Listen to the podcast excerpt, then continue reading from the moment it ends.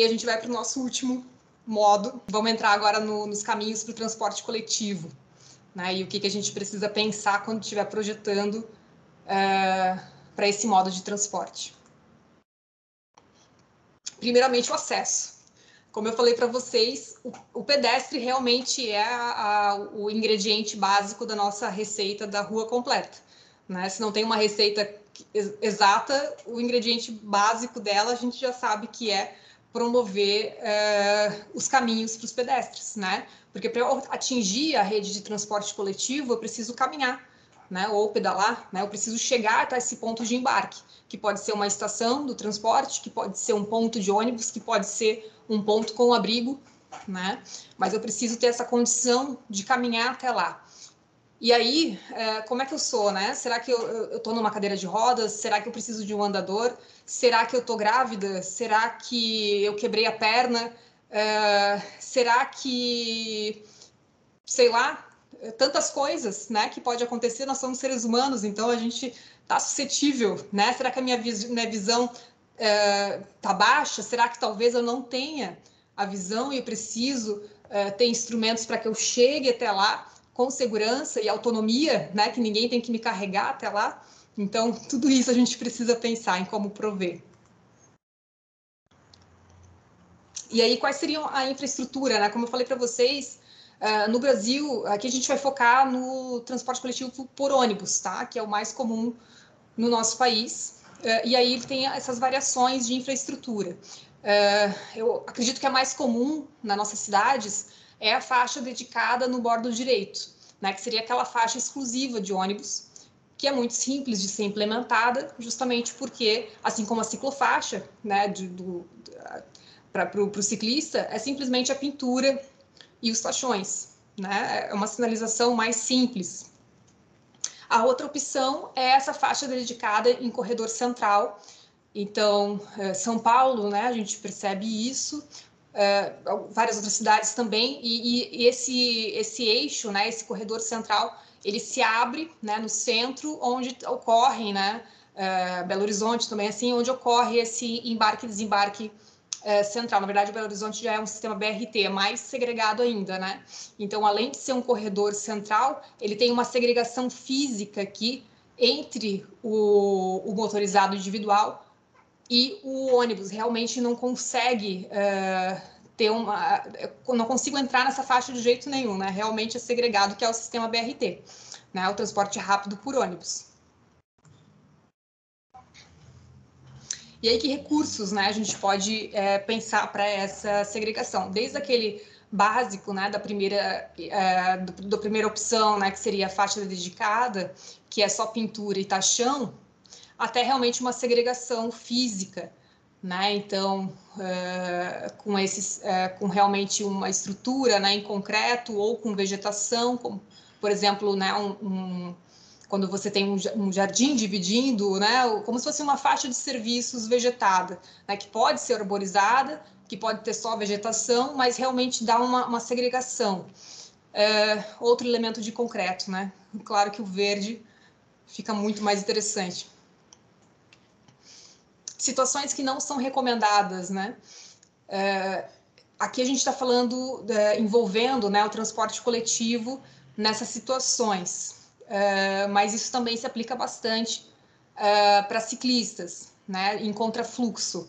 É, sempre a gente vai ter mais segurança quando estivermos no mesmo fluxo. Essa é a regra geral, tá? É, então, não só para os, né, como eu falei, é, tanto para os ônibus, né, quanto para os ciclistas. Então, tem algumas situações né, de contrafluxo que ocorrem uh, e que muitas vezes são perigosas. Então, o ideal é sempre seguir né, no mesmo fluxo uh, da, né, das pistas demais ali da, da via.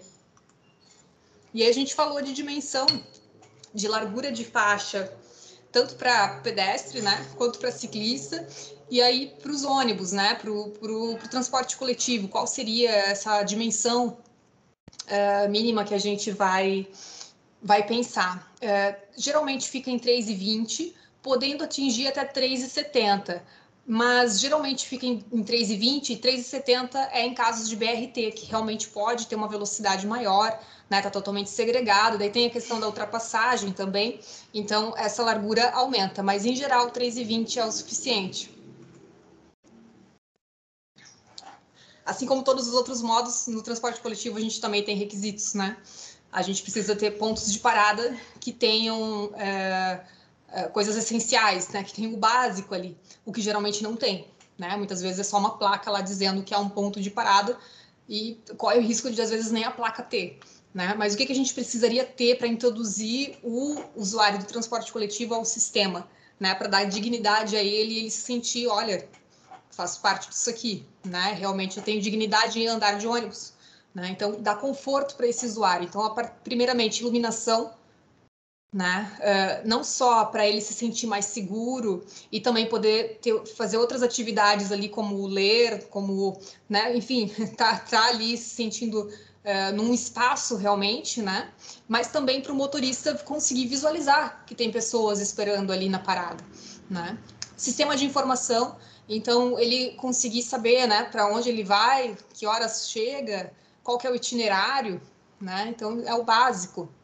É, mobiliário, porque às vezes ele pode esperar, é, pode ser que seja rapidinho, como essa, é, essa forma aqui de você simplesmente se encostar aqui, né? E, e, e você aguarda aquela, aquela posição que está em pé, mas estou apoiado, né? E se demorar um pouco mais, eu posso sentar, ou se eu tiver mais idade, ou se eu tiver uh, né, grávida, por exemplo, ou segurando sacolas, ou segurando uma criança, enfim, tantas situações, ou realmente for mais idosa, é, eu tenho ali um espaço para sentar.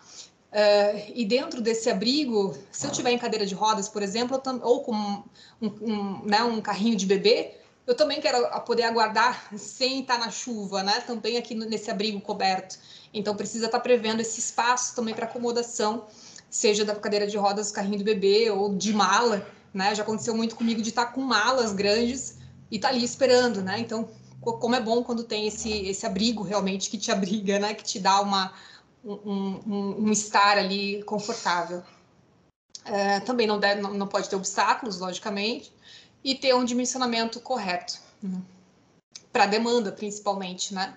Uh, muitas vezes a gente precisa ter vários desses abrigos de ônibus para suprir as pessoas que estão ali aguardando, uh, porque muitas linhas podem parar ali, então até é importante ter uh, sempre de acordo com, com a quantidade de linhas que vão parar. Muito além desse abrigo, né, ele é um ponto de embarque. Muito antes de ele ser um abrigo, ele é um ponto de embarque.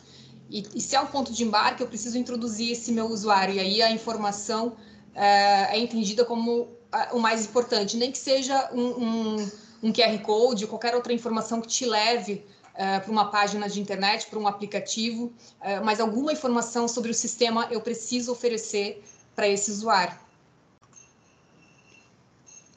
E esses pontos de parada, uh, principalmente se, tão, se tem abrigos, né? Mas mesmo só sendo pontos, só com uma placa, a gente precisa ter uma, uma largura, né? Para as pessoas, porque vai reunir ali um tanto de pessoas que vão ficar aguardando esse veículo chegar e aí elas não podem ficar obstruindo a faixa de circulação das calçadas, né? Então eh, a gente precisa contabilizar isso. Quanto que eu preciso, né? Um abrigo eh, geralmente tem uma largura ali de 1,20 né? Preciso colocar mais pelo menos 1,20 para essa área de embarque e desembarque, onde as pessoas vão ficar ali né, uh, nesse movimento de entra e sai, uh, e mais 1,20 de faixa livre, né, porque as pessoas continuam trafegando, quem não está pegando esse transporte coletivo, continua trafegando aqui por essa calçada, então tenho mais 1,20 de calçada. Então, pelo menos 3,60 total né, de calçada para eu poder colocar um ponto de, de embarque do transporte coletivo.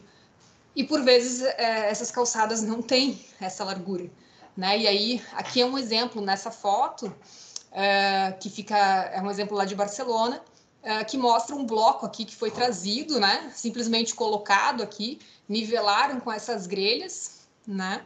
E ampliaram aí o, o espaço de embarque, né? Provavelmente essas pessoas aqui estão aguardando mesmo o, o veículo chegar, né? Então é possível você criar estratégias de desenho uh, que possam ser solucionadas rapidamente né, e tragam uh, realmente um benefício aí para os usuários.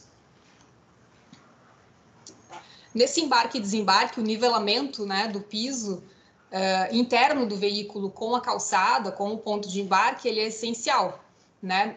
principalmente para deixar esse embarque e desembarque mais rápido, mas também para trazer acessibilidade, né? Porque se eu tiver com um carrinho de bebê aqui, como é que eu faço se tiver aqueles degraus enormes aqui para entrar?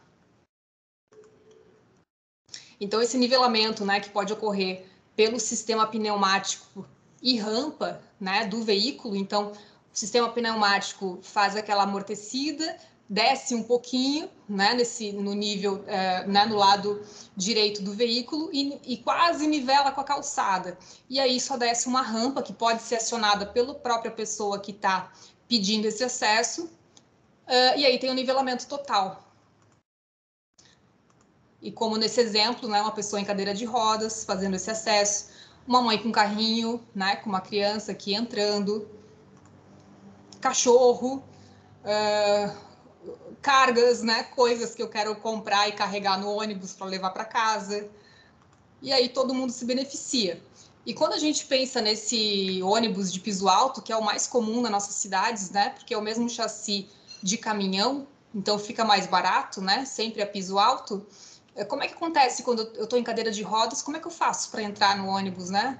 Ah, para tudo, todo mundo tem que esperar, o motorista desce, vem aqui, aciona a rampa, reza para a rampa estar tá funcionando, e aí o cadeirante entra no ônibus. Demora assim cinco minutos, né? E você é atrasado para o trabalho. Isso será que é acessibilidade? No máximo adaptação, né?